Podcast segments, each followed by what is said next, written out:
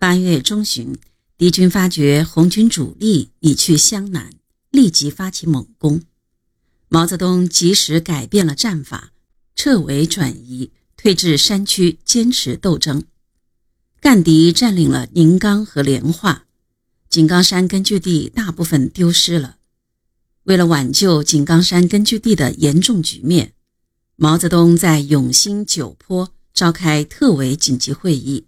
商讨对策期间，中共湖南省委又派代表袁德生来了，命令红四军向湘东发展，说这是绝对正确的方针，要求红四军毫不动摇地执行。会上展开了热烈讨论。毛泽东在发言中以他特有的犀利言辞和大量无可辩驳的事实，驳斥了湖南省委的错误主张。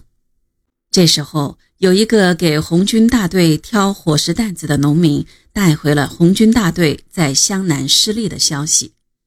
毛泽东听后失声叫道：“杜修经，还我二十九团，还我宁冈、永兴！”严峻的脸庞上流下了热泪，与会者更是义愤填膺，群情激昂，纷纷指责省委的错误决定。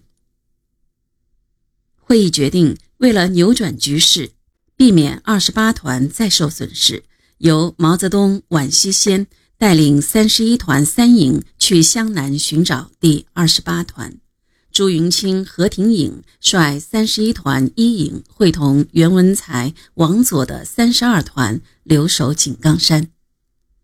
毛泽东在路上细心地叮嘱官兵：“我们去迎回红二十八团。”不要讲他们的缺点，要严格遵守这一点，对他们采取团结和欢迎的态度。八月二十二日，毛泽东、宛希先率三十一团三营进入桂东县城后，与已先到此地的林彪部会合，并派人去东水红四军军部，同朱德、陈毅取得联系。金桂飘香的八月。